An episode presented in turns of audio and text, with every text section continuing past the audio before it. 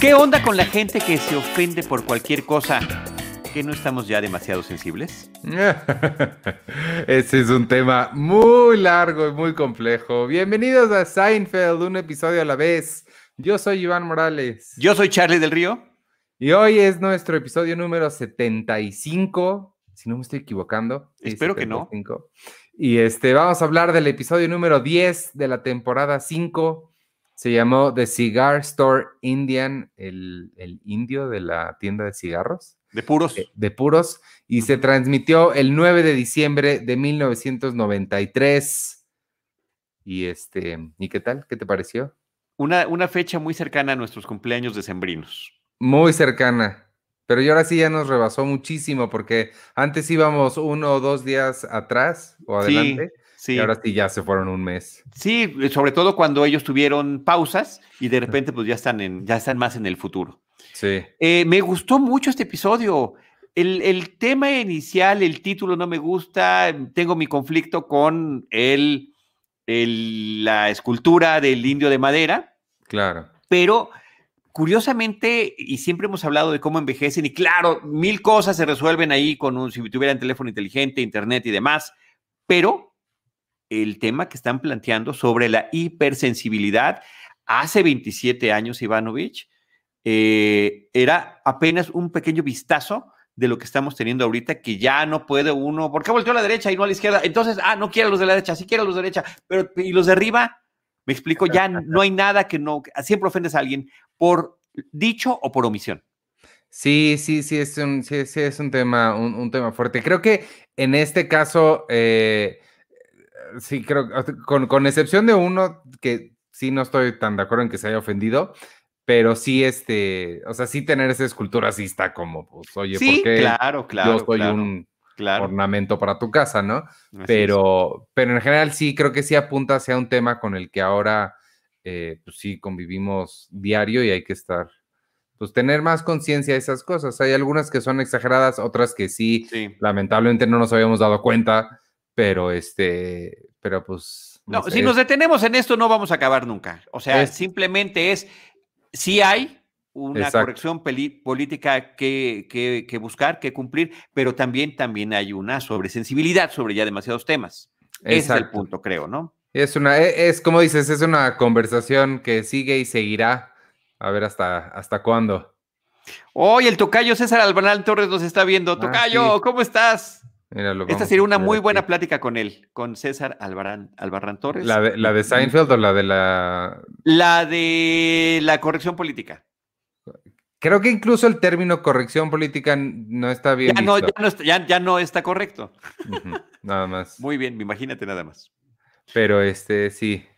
Bueno, gracias César por vernos. Ahorita están conectados Víctor, además de César, Víctor, Nacho, Xochitl, muy bien, bienvenidos a todos los que nos están comentando. No veo a quien no nos comentan, ¿verdad? Claro. Pues vamos a empezar. Este, perdónenme, amigos, si me trabo un poquito es porque cambié mi método. Ahora lo estoy haciendo con notas en computadora. Espero que quede mejor y pueda estar lloviendo al frente y no hacia abajo. Este, pues comienza, comienza el episodio con un stand-up, como siempre. Eh, Jerry está hablando de, la ropa de su papá que es un museo para la, para la antigüedad, y, y, de ahí se va al, al probador eh, pues no, no, no sé, los stand-ups de estos últimos episodios siento que no, no, no me han gustado mucho. El, punch final eh, no me gusta, pero creo que el planteamiento sí. Los papás, hubiéramos dicho antes, se visten, en mi caso lo digo, nos vestimos de la forma en la que vivimos nuestra mejor época. Si tú dices, dice Jerry, si tú quieres saber cuál, cuáles fueron los mejores años de tu papá, fíjate en la moda que utiliza. Parece que se estancó allí y no es que, y no es que tengan pura ropa vieja, no se vuelven a comprar ropa, pero de ese mismo estilo. Es como una cápsula de tiempo de la moda. Y estoy perfectamente de acuerdo con él.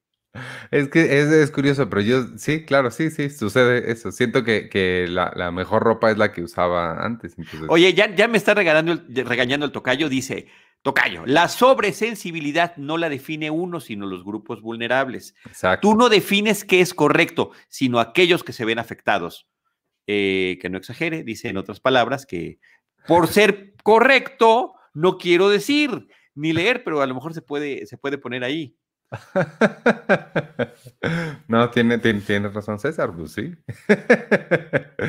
Este, bueno, de ahí nos vamos a la casa de, los papás de, George. Jerry y Lane están solos, es poco raro, están describiendo el, olor que perciben, no saben bien qué es. Eh, uno de ellos dice que sí es, huele a caspa. Luego eh, dicen kasha, no sé qué es kasha, no le, no, no le investigué, pero al parecer es un olor yo lo investigué. Yo creo que es, esta parte es muy interesante porque visualmente vemos el tipo de muebles antiguos, viejos, cerámicas, plásticos, ¿no? Un estilo muy peculiar de gente de cierta edad en determinada época. Eh, y además ahora nos lo están complementando con el olor. Cuando ves la suma de cosas que están diciendo, alfombra vieja, eh, caspa o sopa, alguna sopa extraña que se llama cache, que ahorita te digo cuál es, lo que nos da como sensación es viejo, huele a viejo, huele a casa, de, viejo. De, a casa de personas de la tercera edad. Y no, algo así. La este, sopa de cacha está hecha con semillas de un trigo que se llama alforfón, que la hierven en agua o en leche. Entonces yo me imagino que es como avena, ¿no? Como avena con leche, eh, avena hervida y, o sea, algún tipo de, de, semilla de este tipo, ¿no? Es muy de Europa del Este y también de, eh, grupos judíos. Órale, que no, pues sí le investigaste, yo no, yo no sabía qué era. Es que me este llamó la atención. Sopa de caja, ¿qué es eso? ¿No? Es un término con el cual no estamos habituados. Este, de ahí, sí, sí está raro que estén ellos ahí este, solos, pero llegan inmediatamente Kramer y George como, como para unirse a, lo que George más adelante se va a definir como una fiesta. Este, Kramer agarró un jabón que, está viendo, George se pone como loco porque sus papás lo van a regañar por haber tenido una fiesta, por haber invitado a gente. Este, Jerry pone el, un vaso sin portavasos en la, en la mesita de madera este, ¿qué debo decir ahí? No, no, no estoy tan en desacuerdo con, con la mamá de George. Sí, usen portavasos, amigos, por favor. Sí, yo completamente de acuerdo. Como papá, por supuesto, usen portavasos siempre. eh, Elaine ya sí quiere ir, tiene mucha prisa por irse porque va a tener visitas. Y entre sus visitas, una, una persona que se llama Winona, que hace que Jerry se emocione porque va a estar ahí. Y Kramer ahí es el, el nacimiento vemos ahí la, eh, génesis de la gran, uno de los grandes momentos de, la serie, que es la creación del Coffee Table Book About Coffee Tables. Sí, un libro sobre mesas de café que es en sí mismo una mesa de café. O sea, es una idea así que le vuela la cabeza a él en ese momento. Ayer no le parece tan mala, le parece interesante. Todo a partir del escándalo que está haciendo George, como de esos escándalos como de, personaje adolescente de película de los ochentas, ¿no? Como en Risky Business, que tienes que dejar la casa tal y como estaba, o en Ferris Bueller Day Off, ¿no? El coche, lo van a, van a notar los papás cualquier cosa que hayas hecho mal. Así es como se está portando George, como un adolescente aterrado de lo que puedan pensar sus papás. Y bueno, cuando se termina manchándose la mesa, que da pie a la idea de Kramer, pues queda perfectamente aterrado, ¿no? Pues está asustado, lo van a regañar. Oye, yo, por cierto, eh, cuando vi esto, porque es una de mis súper escenas favoritas, creo que de toda la serie, wow. Eh, eh, cuando, cuando eso va a pasar más, más adelante, cuando muestre en televisión Kramer su libro, esto es un, un, flash forward, un poco spoiler, que pasó hace muchos años, ¿no? Hace 27, 26 años, entonces no se asusten tanto. Y, este, y lo tenía yo demasiado presente y ya me acordé por qué, porque eh, eh, Kramer lo va a presentar en un programa de televisión matutino que se llamaba eh, Reyes y Kathy Lee, con Reyes Philbin, que este 2020 falleció Ivanovich en julio. Entonces, cuando falleció este hombre que lo conocíamos, a nosotros no nos tocó como conductor televisivo, pero sí a través de muchas películas y referencias, e, era un rostro muy identificable, salía en todo, incluyendo en Seinfeld, ¿no? Eh, y yo puse en mi Twitter justamente esta escena con ellos el día que falleció este individuo y por eso lo tenía tan presente porque hasta lo edité y toda la cosa para que saliera bien, saliera completa la escena. Sí, porque había intercortes con otra cosa y dije, no, tenemos que estar con esto exclusivamente, ¿no? Recuérdalo en tu Twitter para quien... Lo voy, lo voy a... ¿me, ¿me, puedo retuitear o cómo le haces? Sí, sí, e, es, es, extremadamente egocéntrico hacer eso, pero por supuesto que puedes retuitearte. o, te mando el link y tú me retuiteas para que tenga más. Ándale. Que se, que se vea menos egocéntrico. Si no, no me vaya a regañar otra vez el tocayo. No, por eso no te regaña, pero sí, este. ¿Quién sabe? Eh? ¿Quién sabe? sí, es decir, miren lo inteligente que soy. Claro, Esto lo deben leer dos veces. soy súper ocurrente. Soy súper ocurrente. Sí, hay gente que lo hace, ¿eh? vamos a dejarlo ahí. Ok, ok. Yo voy a pedir tu apoyo. Muy bien. este, eh, George le, digo, y le, digo, George le pide a Jerry que lleven a reparar la mesa, por favor. Este, entonces de ahí nos vamos al metro. Están Kramer Nos vamos al metro, perdón, perdón. Lo que al momento de tener que quedarse Jerry ah, con George para llevar la mesa, entonces los otros se quedan sin, sin aventón y se tienen que ir en metro. Y Kramer e Elaine y Elaine ah, ofendidísima de que tenga que regresar de Queens a Manhattan en metro. Porque no tiene que leer. Y no tiene que leer, cosas que se resuelven hoy en día con el teléfono inteligente, ¿no? Eh, y entonces, pues le busca algo ahí en la mesa y creo que es Jerry el que le da el teleguía, ¿no? Un TV Guide. Yo no sé si alguien ubica todavía, o sea, si la gente que nos ve y nos escucha sabe que es un teleguía, o sea, ya es, era lo más cercano a la experiencia del Internet para saber lo que iba a ver en televisión. ¿no? Tenía una duración y vigencia de una semana. Con esto juega además en el sketch final, eh, de, en el stand-up Jerry, pero em, era fundamental para más o menos saber qué es lo que verías en la televisión en esa semana. Sí me imagino a alguien en alguna editorial ahorita, eh, alguien joven diciendo, ¿sabes qué estaría increíble tener la programación pero impresa? y que todo el mundo, wow, claro. Oye, y, lo que me, bueno, en inglés es TV Guide, aquí se llamaba Teleguía, y nunca supe, sigo sin entender por qué es, o se le decía el teleguía. porque el teleguía, porque tele de televisión es la televisión y guía, ¿no? Que te orienta es la guía. Entonces, eh, siempre me generó un conflicto. Hay que, el le llaman el teleguía. A la misma gente que decidió que era la mano, y no el mano. El mano. bueno, el, mano, el mano es el amigo, ¿no? claro. Este, bueno, eh, de ahí entonces nos vamos al metro. Kramer está hablando con Elaine, haciéndole más eh, su pitch para el libro. Ella no podría estar menos interesada.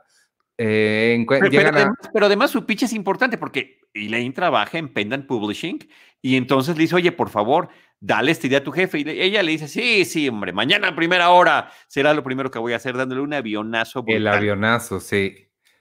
Este, se detiene en una, en una estación y Kramer se, se acuerda que en esa estación hay un puesto de gyros. No sé si gyro hay en español.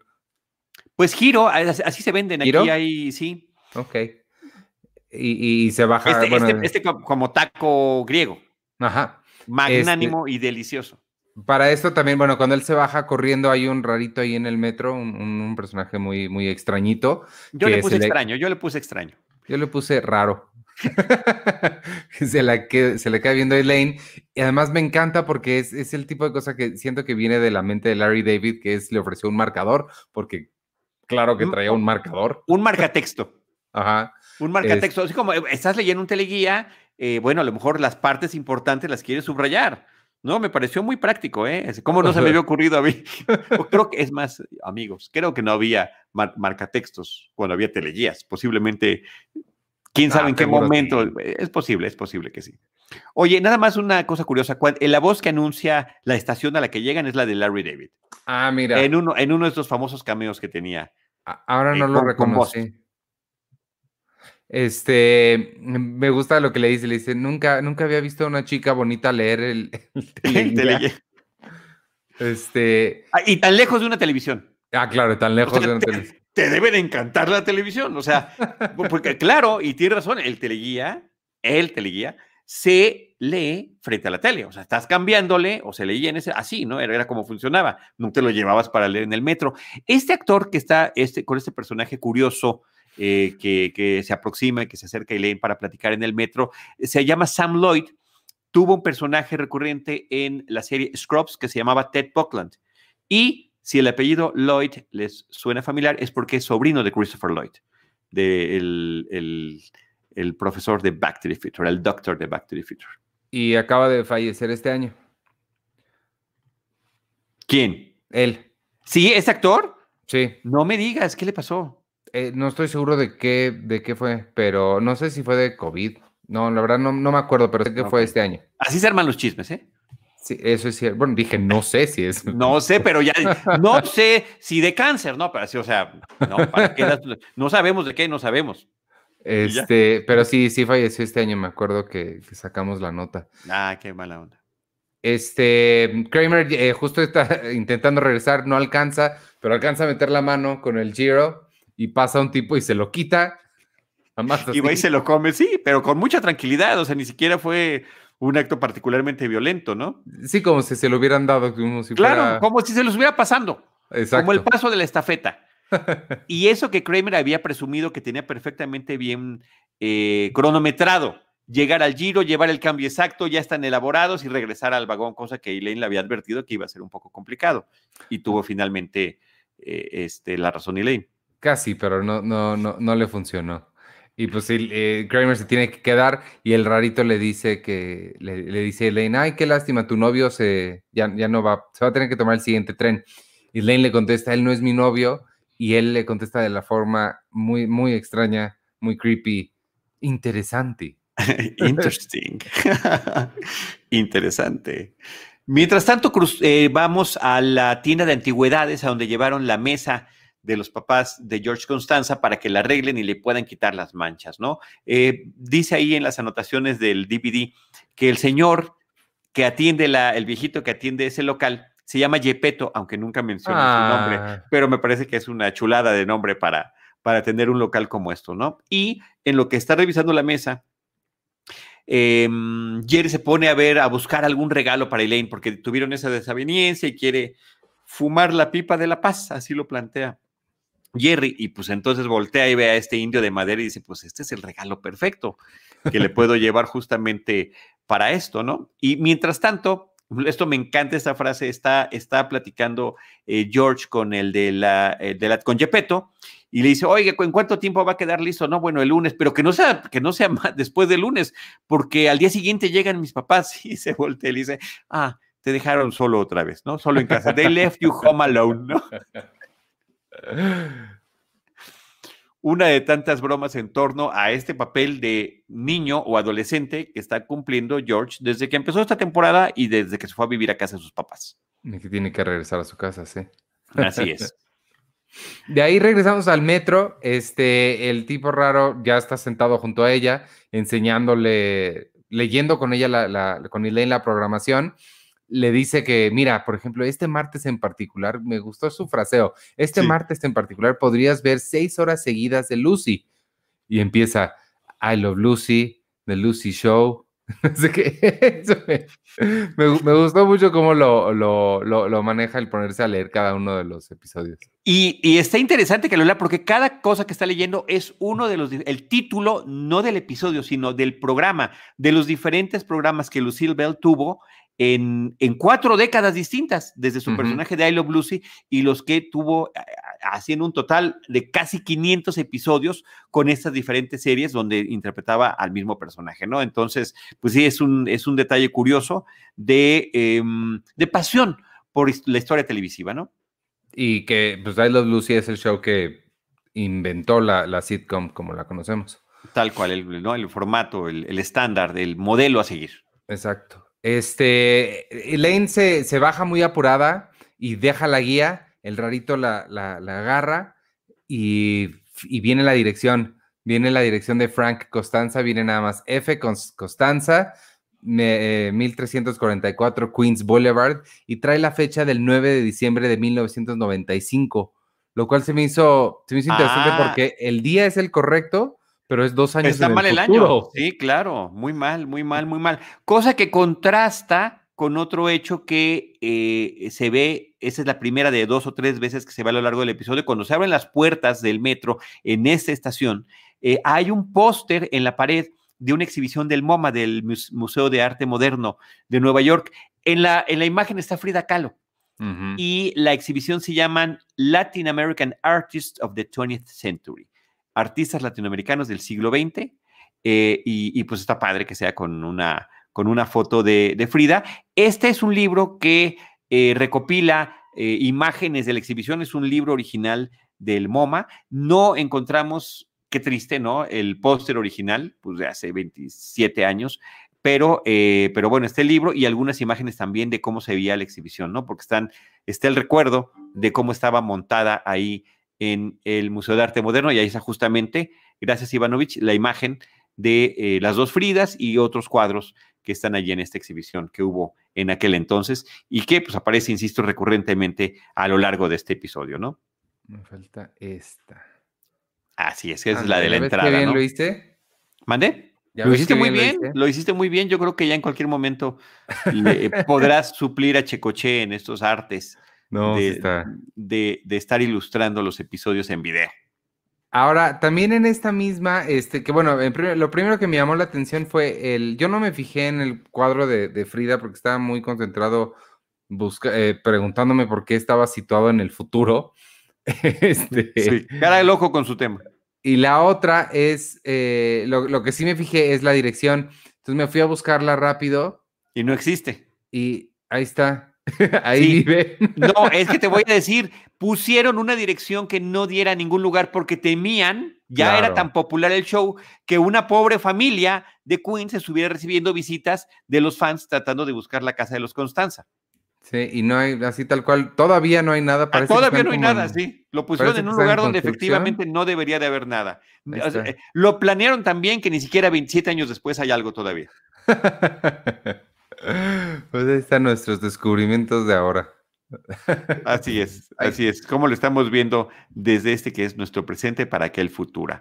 Eh, regresamos a la tienda de antigüedades, siguen platicando sobre la escultura de madera del, eh, del personaje originario de América del Norte que está ahí representado y eh, llega una mujer que también trabaja en la tienda, Yepeto se enoja con ella, le dice, oye, estás llegando 45 minutos tarde, eh, a ella no le importan los reclamos, ve a George y por alguna razón que me sigue pareciendo muy extraña y peculiar, lo cual me habla sobre que la hermosura de la diversidad y los gustos, eh, dice, ay caray, pensé que ya no venían hombres cool a un lugar como este, ¿no? Y después de varias preguntas que le empieza a hacer a George, de repente se, se, está dando cuenta él apenas tardíamente de que pues, le está tirando la onda, ¿no? Y más aún cuando le dice que vive ahí muy cerca. De, le dice, de... no sabía que, que, cool guys vivían por aquí. George le contesta, they do now. sí, cuando ya se da cuenta que, de, que tiene que reaccionar, ¿no? Este, oye, aquí venía también una información sobre este tipo de escultura de madera se utilizaban mucho a principios del siglo XX en ciudades como Nueva York, donde eh, pa para ubicar, señalar que en esas tiendas se, veían, se vendían puros y tabaco. Y estaban dirigidas a un público de los eh, inmigrantes, eh, gente que venía de otros países que no sabía hablar o leer inglés. Entonces, en lugar de poner un letrero con lo que decía, ponían este, este, estos indios de madera, eh, representaban lugares donde vendían eh, tabaco, insisto yo, y, y, se hicieron pues muy populares, eran hechos inclusive por artistas que nunca habían visto a un nativo de, la, de esas tierras, pero se volvieron una especie de, de figuras pues a lo, después de muchos años, aunque políticamente incorrectas, muy valiosas por el arte que cada, de que cada uno había sido eh, hecho, esculpido en madera, ¿no? Órale, no sabía todo eso. Sí, que en algún momento debió haber habido algo así como 100 mil de estas eh, wow. esculturas y actualmente eh, quedan apenas unos cuantos miles. Órale. Este, mm, y, ah, ah, ah, ah bueno, ya de ahí nos vamos a la reunión a la reunión en casa de Elaine, están jugando cartas. A la pocariza, a la pocariza. Jerry llega cargando el indio este, lo trae envuelto primero.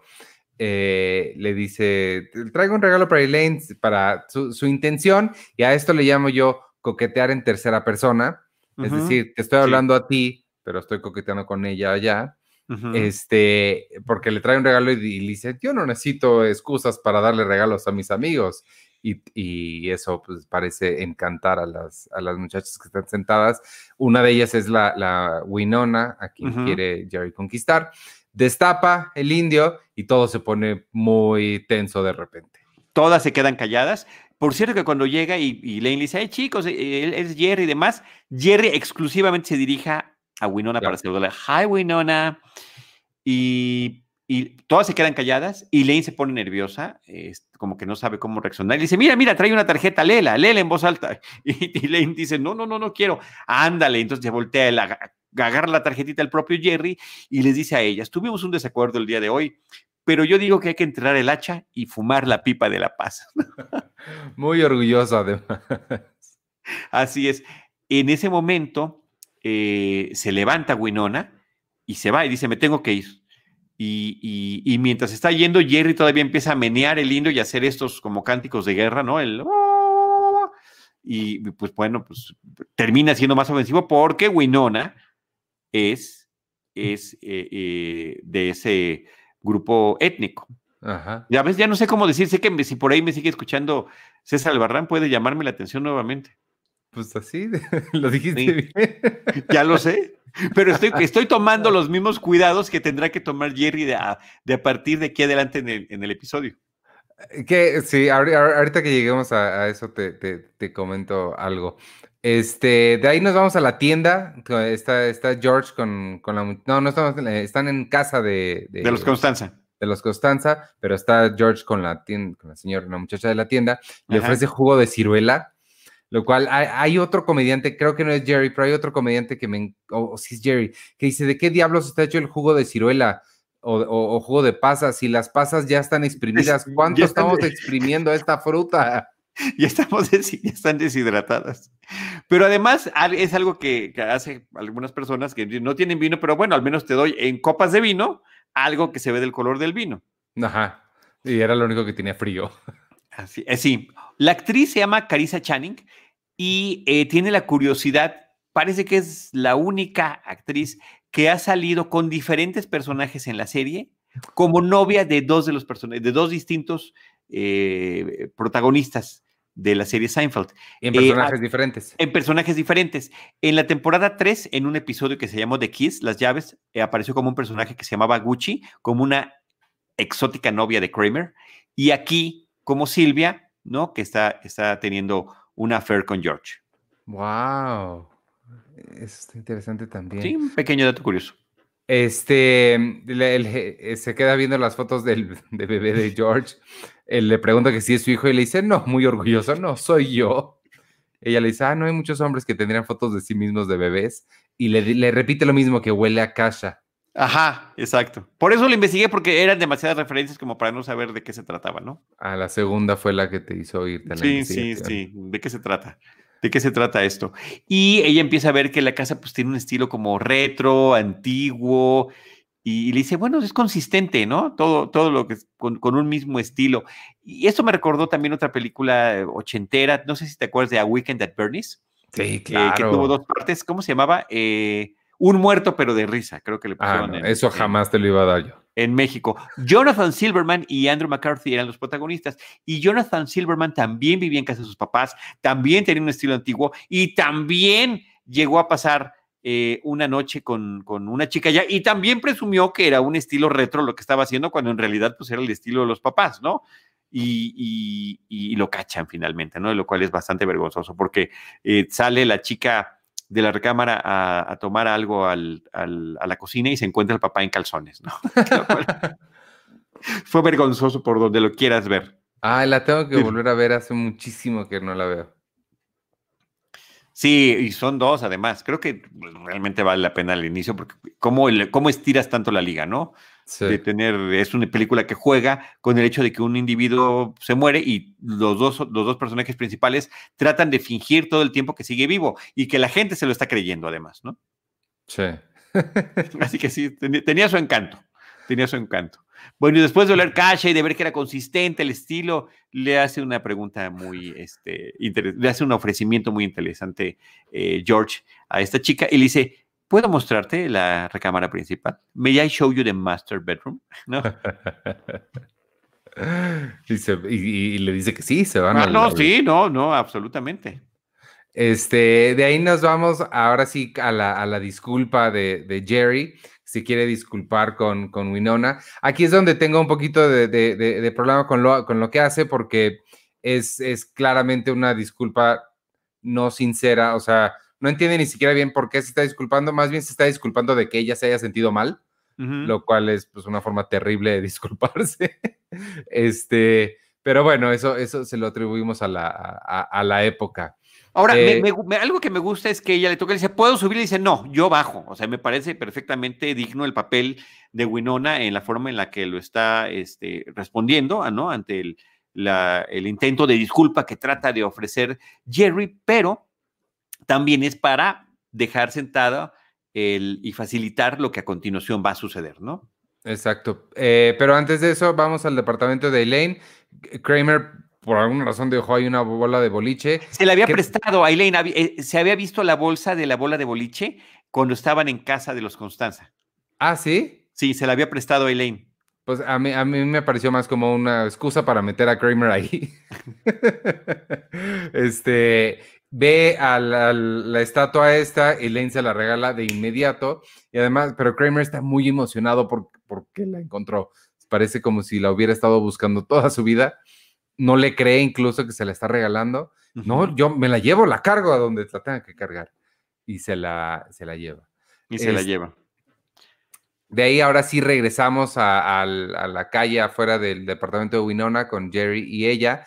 Él se disculpa, la invita a cenar, le dice, yo, yo conozco por aquí un restaurante chino muy bueno. Ve que está un cartero ahí. Agachado de espaldas. Agachado de espaldas y le pregunta, oye, tú debes saber dónde está el restaurante chino por aquí. Se voltea y resulta que el cartero es de ascendencia china y pues se molesta mucho le dice, ¿por qué yo tendría que saber? Porque soy chino, ¿crees que todos los chinos sabemos dónde están todos los restaurantes chinos? Aquí es donde sí creo que está un poco exagerado eso, pues es muy evidente que si era cartero, pues... O ¿Qué fue lo que le dice Jerry? Yo te pregunté por qué eres cartero, pero el otro sigue, sigue extraordinariamente enojado. Insisto yo, esta es la sobresensibilidad de la cual ya me dijo este, eh, el tocayo que no puedo, que no puedo mencionar y que no puedo tocar. Oye, un, pequeño mensaje. Luis Reyes dice: Soy nuevo, ¿qué no se habla aquí de cine? ¿De qué se habla aquí además de cine? Este sí, llevamos 75 episodios haciendo un programa sobre la serie de Seinfeld y que hacemos semanalmente a través de los podcasts de Cine Premier. Exactamente. me parece muy divertido esta escena ¿eh? de, del cartero ofendido y de que haya resultado ser chino, ¿no? De cómo todo se le va complicando a Jerry, aunque sea por ignorancia en algunos momentos o en otros por casualidad. Y eh, un dato curioso, esta escena sí se firmó en una parte exterior de los sets sin público, como fue una noche antes de la grabación con el público que normalmente asiste a cada episodio que se grababa, pues este, eh, eh, no hubo chance de editarla y pasársela, que es lo que normalmente hacían, o sea, para tener también las risas y las reacciones de esto, de estos, eh, de la misma gente de la audiencia, ¿no? Entonces la tuvieron que volver a, actuar en el, frente al público, pero como no estaba disponible el ah. cartero, el que hizo su personaje fue Larry David. Wow. Es un detrás de cámaras que me pareció muy simpático y muy divertido. Y cada que los cuento y cada que los platicamos, Ivanovich, sueño con la ilusión que hubiera significado haber estado en una grabación de esta serie. Sí, hombre, sí, es, eso suena. Sí, sí, sí hubiera estado bien. Así es. Este, la que nos faltó mencionar es el botoncito de esa escena y es eh, Kramer que se trae el, la estatua en, el, en un taxi y pasa haciéndole igual. Ah, sí, bueno, este era lo que era justamente lo que estaban, este, mira lo que conseguí, Jerry. Pues el indio no cabe, la escultura no cabe, entonces viene salida por la ventana eh, Jerry, lo, Kramer ve a Jerry y le grita y le hace también otra vez este, este, pues lo que era en las películas lo veíamos como un grito de, batalla, ¿no? Y pues la conclusión lógica de ella es, o sea, este sí es un tipo que se la pasa burlándose de nosotros, al parecer. Él y sus amigos. Exacto. Este, de ahí nos vamos al, a la casa de, de los papás de George. George y Jerry vuelven a poner la mesa. Este, Jerry hace el comentario de que la gente se está demasiado, volviendo demasiado sensible, pero dice que logró arreglar las cosas con Winona y la volverá a ver. En ese momento entran los papás de George. Eh, George les pregunta cómo estuvo el viaje. Me encanta la reacción de, la mamá, de Estelle, que nada le dice, ay, tu papá. y, Frank, ¿qué tiene de malo pedir un recibo en una caseta? En una caseta.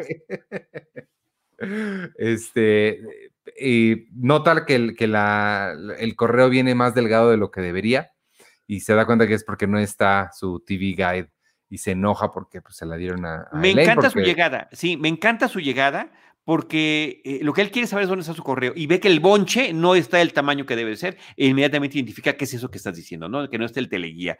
Eh, imagínate después de estar dos semanas de viaje sin internet y tú quieres llegar a ver tu correo. Si ahorita va a acabar el programa y luego, luego vamos a ir a ver qué mensajes tenemos, ¿no? Después de un ratito, imagínate después de dos semanas. Oye, saludos a Marco Barrubias, qué gusto saludarte. Me dice que aunque sea de manera virtual, abrazo fuerte, muchas gracias. Ahí está. Gracias. Aunque, aunque nos volviéramos a ver ahorita, pues tenemos que estar todos encerrados, ¿no? Aunque, fuéramos, aunque fuéramos vecinos aún. este, entonces, bueno, se enoja Frank porque le dieron la guía a, Elaine, porque resulta que él las colecciona, porque por supuesto que las colecciona. ¿Por qué no las coleccionaría? Y que ahora le iba a faltar el volumen 41, número 31. De repente se escucha un grito venir de la, del, cuarto principal, sale la mamá y trae una, una envoltura de condón en la mano George no, no, no sabe qué hace ahí. Le preguntan, ¿qué hace esto aquí? Él no sabe qué decir. Me encanta la salida de Jerry, que nada más se voltea, le pone la mano al hombro y le dice, ah, see you later. Y se va, te veré después. No, pero, pero, mejor aún es el forcejeo, porque se aferra a él, George, y el otro se jalonea para irse. Esa me parece que es de los momentos como más genuinos de este tipo de situaciones donde no el otro te quiere agarrar y tú no, yo me voy, me largo de esta. Y también me gusta mucho la descripción eh, eh, con palabras del papá de Frank Constanza, de Jerry Stiller. ¿Es este un profiláctico de goma? y luego lo regañan que ah, termina admitiendo que sí tuvo relaciones en su, en su recámara y dicen, ¿y por qué lo hiciste allí? Pues mi cama es muy chica. y dice el papá, no nos podemos ir dos semanas sin que esto se convierta en la calle de Bourbon, en Bourbon Street, ¿no? La famosa calle de fiestera de Nueva Orleans. me encantó eso también. Y lo castiga, dices, estás castigado. You're grounded. Dice, pero no me puedes castigar, soy un adulto. Si vas a vivir aquí, vas a respetar las reglas. ¿Y tiene razón? Tiene toda la razón, pues, estoy de acuerdo. Estoy de acuerdo. De ahí este, nos vamos con Jerry y con, con Winona. Aquí viene una pequeña secuencia que es imposible de, traducir, que es un, es un, juego de palabras en el que Jerry está tratando de cuidar mucho sus palabras. Le dice que no va a tener problema en entrar a un restaurante porque hizo reservaciones. Reservación, pues obviamente también es el, así se le llaman las, a las áreas que han sido designadas para los, los eh, indígenas norteamericanos. Eh, no quiere decir reservation porque siente que ella se va a ofender por utilizar la palabra reservation. Eh, y luego le dice que van a ir a un partido. Él consiguió los boletos con un scalper. Scalper, scalping es el acto de, quitarles el. ¿Cómo se llama? El, no la cabellera, ¿no? La, cabellera, ¿no? le cortaban a, a los enemigos vencidos eh, algunas tribus las, las cabelleras. Pero también se utiliza para los revendedores de boletos. No sé de dónde el término, el término. Es el término de los revendedores allá en, inglés. Sí, pero no sé, no sé cuál sea la conexión o si es que hay. Pero lo chistoso y que es más chistoso aún es que no termina de decir esas palabras. Oye, ese restaurante siempre se llena. No te preocupes, hice reserva, mm, arreglé eh, las, las, situaciones apropiadas para que nos puedan recibir. Ah, ok. ¿Cómo los conseguiste? Ah, pues ya sabes, de un de esos eh, señores que, los venden en la calle. Y ella le dice, ah, no, no es aquí, ¿no? Donde ella le dice el término y él dice, sí, no, es, más adelante, es más adelante. Luego se da cuenta en una de las mesitas que está el teleguía con la portada que, eh, además desconoce, no, no identifica bien al de la portada, lo confunde con otro y dice, bueno, pues son iguales, son gorditos, son llenitos, son sonrientes, no importa, oye, ¿me lo puedo llevar? Y él dice, sí, claro, llévatelo.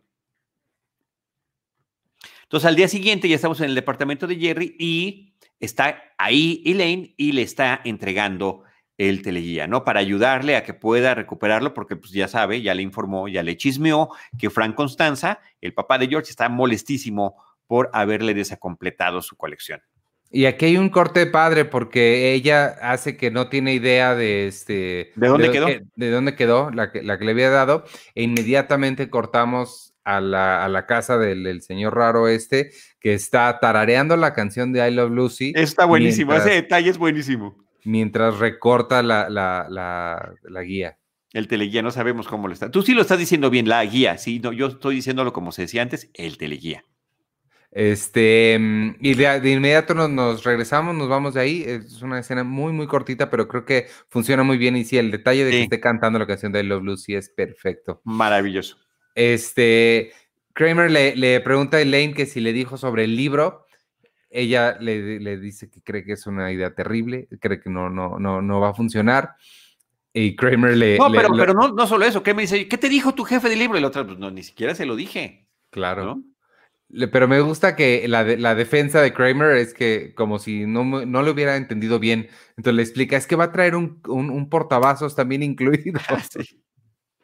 Es pegado, está padre, otra buena idea. Sí, no. Para ese tipo de, de, problemas que hemos visto que ha generado en este episodio. Y dice además, bueno, pues voy a la, eh, voy a la tienda de puros a ver si puedo vender la escultura.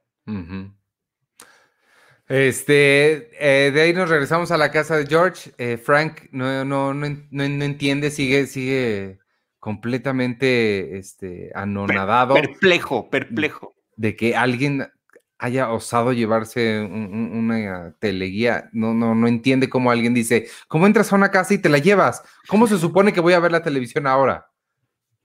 Este. Tocan a la puerta.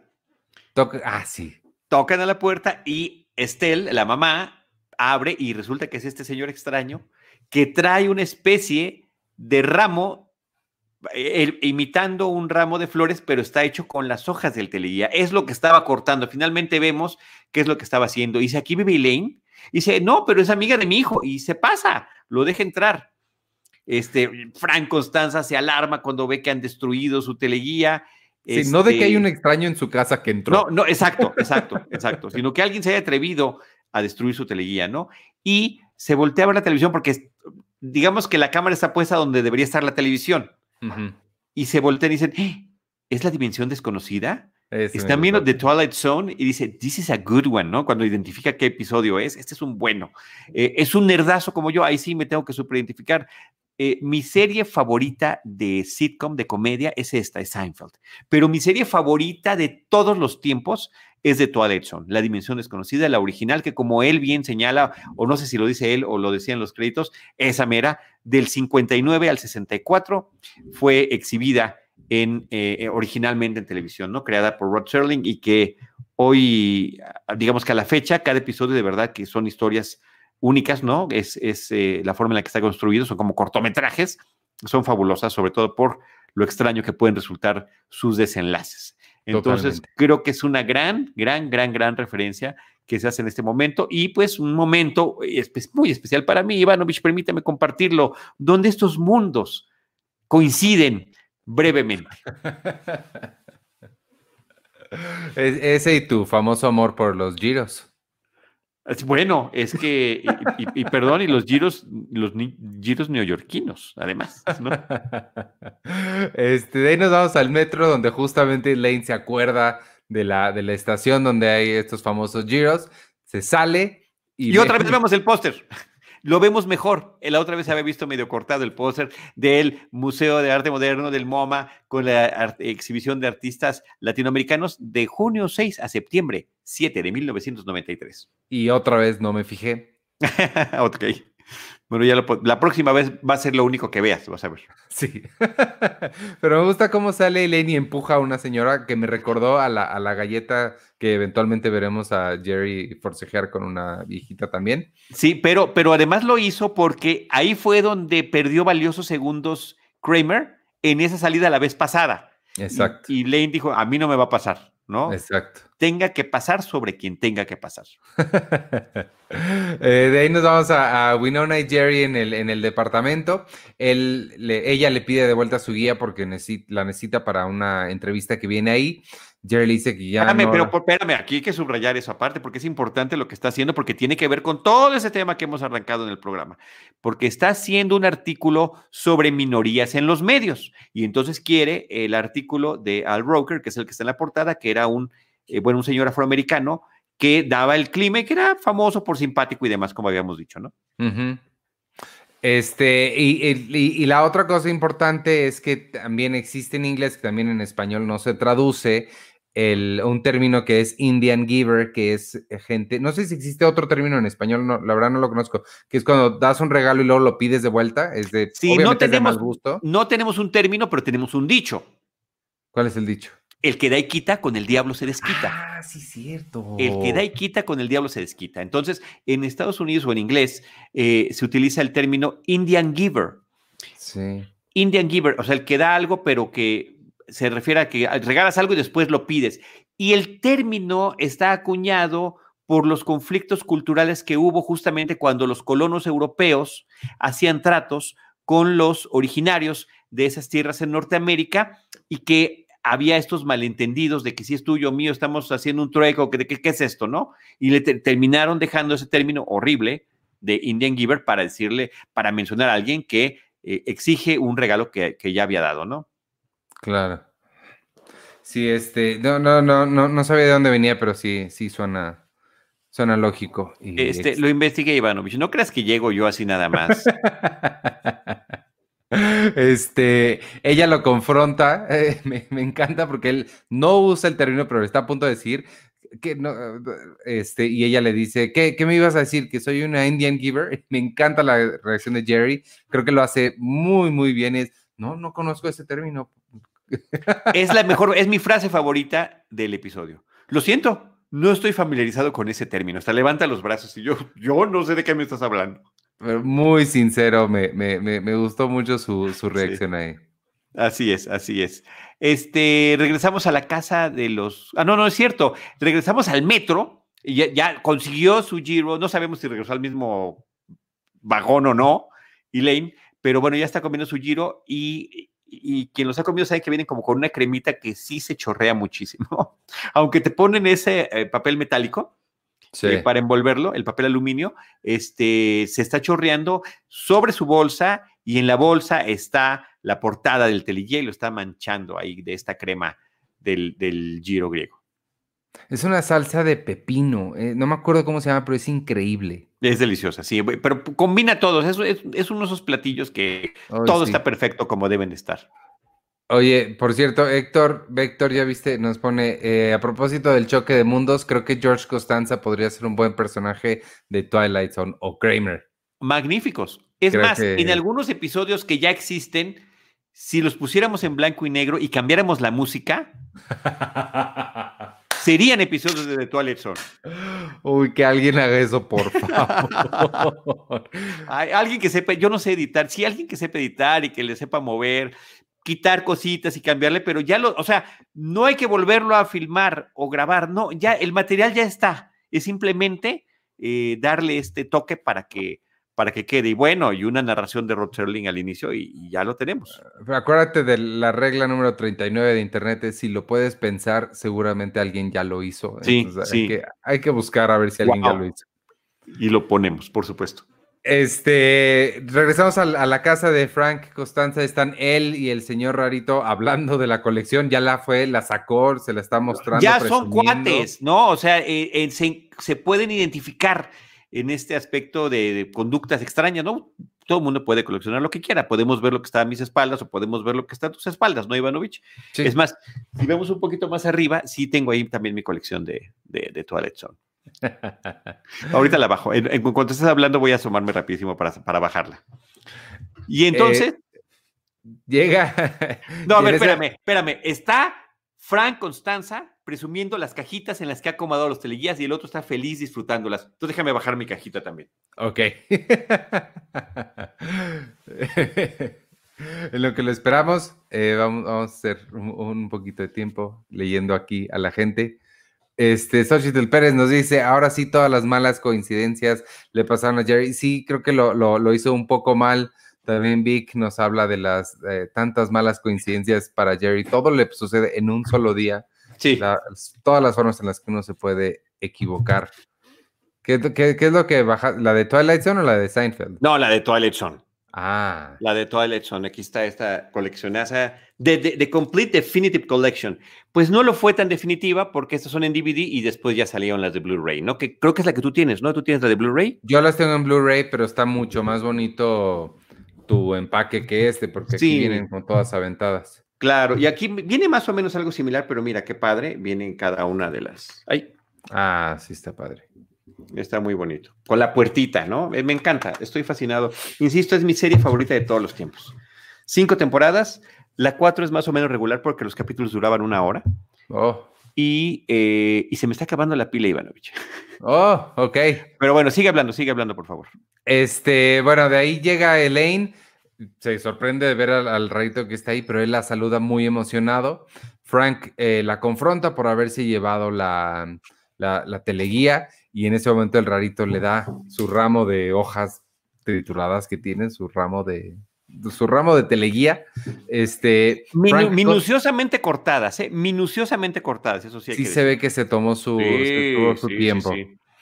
Eh, Frank la regaña por haberlo ensuciado y en ese momento el rarito la defiende como si él tuviera algo que ver ahí.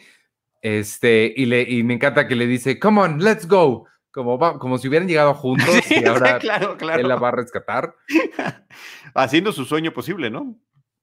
Este, me gustó mucho esa escena. Creo que, creo que para mí, eh, mi, mi, momento favorito son todos donde sale Frank Costanza. Creo que sí es, eh, es un personaje que, que, disfruto muchísimo ver a Jerry Stiller. Así es. Bueno, ya, ya la mamá, o sea, a Estela, son geniales. Sí, también, también, también. Hacen una gran combinación. De ahí nos vamos a la tienda de cigarros, el de puros. El señor de ahí no, no le interesa tenerlo, no lo quiere. Pero en ese momento entra Mr. Lipman, a quien ya hemos visto antes, que es el jefe, de, Elaine en la, en la editorial. Y a él le gusta mucho la estatua del indio. Entonces se la quiere comprar a Kramer y le ofrece 500 dólares por ella. No, y que si además se la puede llevar, a Pendant Publishing, a, ¿no? a la editorial eh, Pendant, eh, y dice, ya, ya sé exactamente dónde es, ¿no? Y el otro dice, es que estoy poniendo mi eh, oficina, la estoy redecorando con cierto estilo y esto le va a quedar perfecto. Y, bueno, finalmente cortamos a Kramer en la oficina de, del señor Lipman, sentado con, prácticamente con los pies sobre el escritorio, fumando un puro. Entra Elaine y lo ve y dice, ¿tú qué haces aquí? Entra Lipman y pues están felices, pero llega a, pagarle en efectivo los 500 dólares que le había dicho. Y, y, Kramer hace también otra escena grande de la serie, del episodio, es eh, la forma en la que va a plantear su idea. Y le dice, eh, observé la mesa para café que tienen allá afuera, está excelente. Ah, sí, yo la pedí, no sé qué tal. ¿Le molesta si la uso? La podría utilizar en mi libro sobre coffee table books, ¿no? Sobre coffee, sobre mesitas para café. Y le dice, ah, sí, ¿de qué se trata ese libro? Bueno, pues quiero poner la historia, las celebridades que las tienen. ¡Qué gran idea! Y ya tiene editorial, estoy buscando. O sea, pero la reacción de Kramer así como, mm, lo vende muy bien. lo vende muy, bien. Y luego se voltea a Lipman y regaña a, este, a, Elaine y le dice, esas son las ideas que me deberías de traer. Exacto, eso me encantó, que la regaña a ella justo porque no se le ocurrió a ella traerlo. Efectivamente, efectivamente. Entonces me parece que está genial esta forma de, seguir avanzando porque finalmente, insisto, esta va a ser una pequeña historia que eh, desembocará en el, en el capítulo de final de temporada, de esta quinta temporada, que es la que estamos platicando en este momento. Este, de ahí nos vamos a la tienda de antigüedades. La mamá está hablando con la muchacha y ella le dice, ah, yo conozco esta mesa es de George Costanza. Y ella le dice, no, eh, eh, es mía, él vive en mi casa porque no tiene trabajo, es un vago, por eso vive en mi casa. bueno, es que dice, hace mucho que no lo veo, debe estar trabajando. Eh, George no trabaja, es un vago. Eso me encantó. Qué manera, qué manera de, darles arrastrada al pobre de George. Oye, Nacho Escobar eh, dice que, ay, no, ¿quién había puesto? Pa, pa, pa, Eh, bueno, lo de los juguetitos, de las figuras de acción, sí fue Nacho. Este, gracias. Estoy, estoy poniendo, justamente porque me han hecho varios comentarios, estoy poniendo en, Twitter y en mi, Facebook, en Charlie del Río Cine, fotos de piezas cada día para ir mostrando poco a poco la, colección. Gracias pues, por, porque me encanta compartirla, por supuesto. Ahí que está conectado Víctor, estoy seguro que va a estar de acuerdo conmigo que un día nos te, te unas a nosotros, si puedes, los domingos 11, 11 y media de la mañana para en los tesoros del colecto y hablar de coleccionables. Ah, nos muestras tu colección. Claro que sí, padrísimo. Nos ponemos de acuerdo para que un día nos acompañes también ahí. Sí, oye, Héctor Vector trae un buen comentario. Ese indio es como para encontrarlo en Galerías El Triunfo. de coleccionables también. Sí, sí, sí, sí, de, coleccionables kitsch, porque es justamente, ¿no? Lo, lo el, tema de este tipo de, cosas. Gracias, Víctor. Dice que sí, somos bienvenidos. Gracias, Víctor. Este, de ahí nos vamos al metro. Eh, Jerry y Elaine. Elaine no quiere trabajar en el libro de Kramer porque se lo asignaron y está muy ah, desganada con hacer eso. Eh, Jerry se baja por un, por un giro, pero le pasa exactamente lo mismo que a Kramer, que lo deja así y alguien llega y se lo quita y nos damos cuenta inmediatamente que se trata de Al Roker, que se sienta enfrente de Elaine y le hace el mismo comentario que le había hecho el rarito, que es, ay, tu novio se quedó afuera, va a tener que tomar otro tren, no es mi novio. Mm, interesante. Interesting. Y le hace la misma sonrisa con la que está en la portada del teleguía. Exacto. No, entonces es un guiño padrísimo, ¿no? A estas personalidades de la televisión, a la propia teleguía y este, y como vimos con las menciones de I Love Lucy y de Toilet Son, al amor a las series televisivas que han hecho historia y Seinfeld terminó volviéndose una de esas series. Exacto. Tanto así que aquí estamos, a partir de su 30 aniversario, este, platicando de ella todavía. Exactamente. Este, y bueno, pues de ahí ya eh, terminamos con el stand-up.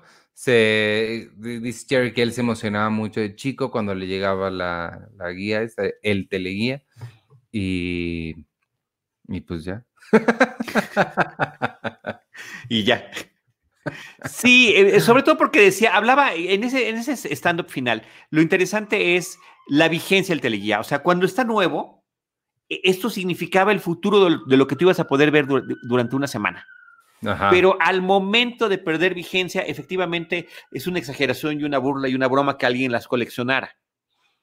Porque pierden tanta vigencia que dice Jerry, debe ser la publicación más desperdiciada, más tirada, más arrojada, más echada. Me gusta más arrojada, de la historia, me gusta mucho. ¿no? Entonces, este, me parece que está, está bueno ese comentario para cerrar, ¿no? Y finalmente, eh, eh, en el gran homenaje. Ah, y que otro dato interesante es que, pues, en el teleguía de la semana en el que sale este episodio, fue muy elogiado eh, el episodio por parte de, la, de la publicación. Me imagino como, como debiera de ser, ¿no? Porque además de esas publicidades gratuitas que las hicieron, ¿no? Porque eran cosas que ellos no, no tenían este empacho en, en hacer eh, product placement, ¿no? Sino que lo hacían en función de sus, de sus gustos y de los temas que querían abordar, ¿no? Sí. Sería interesante ver si tuvieron que pagar derechos por la tarareada de la música de I Love también. esperemos que no, esperemos que no. Ahí está, mira, ya encontró Bob Nassif. Dice: hay un video en YouTube que se llama The Seinfeld Zone. Es una especie de mashup de Seinfeld con The Twilight Zone. Tuviste razón.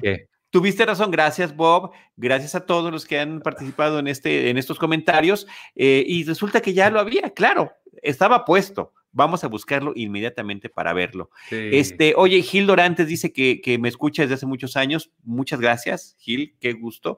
Y que deberíamos realizar un capítulo de volumen 2 de Cinemanet de Átomos contra Bytes. Es un especial que hicimos, Ivanovich, con Antonio Camarillo, mencionando sobre todo el hecho de que la gente dice, ya no compro películas porque están en las plataformas. Bueno, pero en las plataformas también tienen una vigencia y también desaparecen. Y las cosas que tenemos físicas, ¿no? Con átomos este, integrados, eh, pues lo podemos eh, seguir conservando y además seguir utilizando. No hay muchas cosas que seguimos viendo en esos formatos, incluso DVD. Yo eh, cada semana estoy viendo los episodios de Seinfeld a través de mi reproductor de DVD, porque además hay diferencias, y ya las hemos comentado y también las señalamos, entre lo que actualmente está en la plataforma de Amazon Prime Video, que es donde en estos momentos para el público de México vive la serie, y que deberá cambiar el año que entra hacia Netflix, porque fue lo que se anunció desde el año pasado, que había comprado estos derechos Netflix de la serie de Seinfeld. Pero bueno, de eso ya hablaremos en su debido momento. Sí, a ver si, no sé si será desde el primero de enero o en, qué momento. Sí, quién sabe, quién sabe. Porque te acuerdas cuando se hizo ese anuncio un tiempo después, lo quitaron de repente de Amazon Prime Video y de repente sin anuncio y sin nada volvió a regresar. Entonces, quién sabe cómo funcionan esas situaciones. Quién sabe qué pase. Pues eh, no sé, ¿tienes algún otro, otro dato o ya nos despedimos? No, ya, ya nos despedimos. Ya, ya estamos llegando a la hora justita. ¿Crees posible que este haya sido nuestro episodio más largo? No, ya hemos tenido de más de una hora, ¿no? ¿Sí? Hemos rebasado, sí, sí hemos rebasado un poquito la hora. Después lo checamos también. Oye, dice este conclusión de Héctor Vector. De Toilet son un episodio a la vez. Próximamente, por favor. Oye, hay muchas este, mm, Híjole. solicitudes, ¿verdad? De, de programas. Otros sería de, de estos de un episodio a la vez funcionan muy bien a la gente. De X-Files, un episodio a la vez sería una cosa maravillosa. Y cuando estaban hablando que, que en otro episodio, de, en un podcast de Cine Premier, de los que había pedido la gente, que querían decir algunos ridículamente largos, este, creo que Checoche dijo Grey's Anatomy, ¿no? Que ahorita está en su temporada 17, pero se la mato. Doctor Who, un episodio a la vez. Híjoles. Ahí sí, ¡pam! Sí, eso, eso, eso sí estaría intenso es la serie que más tiempo ha durado, como serie, no como telenovelas han durado más, ¿no? Pero serie que ha durado y tenido diferentes versiones en distintas épocas, ahí está, de, de, Doctor Who. Híjole, de la, de la nueva, la que empezó en 2005, sin problema me la viento. No, no, no, tiene que ser desde el principio, Iván. No, sí está cañón.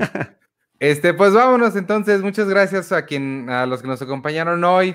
Eh, nos estuvieron comentando eh, Bob Nasif, Héctor Gil, Víctor, Nacho, este, Leison, Irlanda, eh, ¿quién más? Luis Reyes, Yolanda Celis y César, que creo que ya se fue. Ya se fue hace rato. Que ya no, nos, vio, nos saludó y no sé qué hora es en Australia. Tú sí sabes, le restas dos, ¿no? Le restas creo que cuatro, son como las seis de la tarde, de la mañana.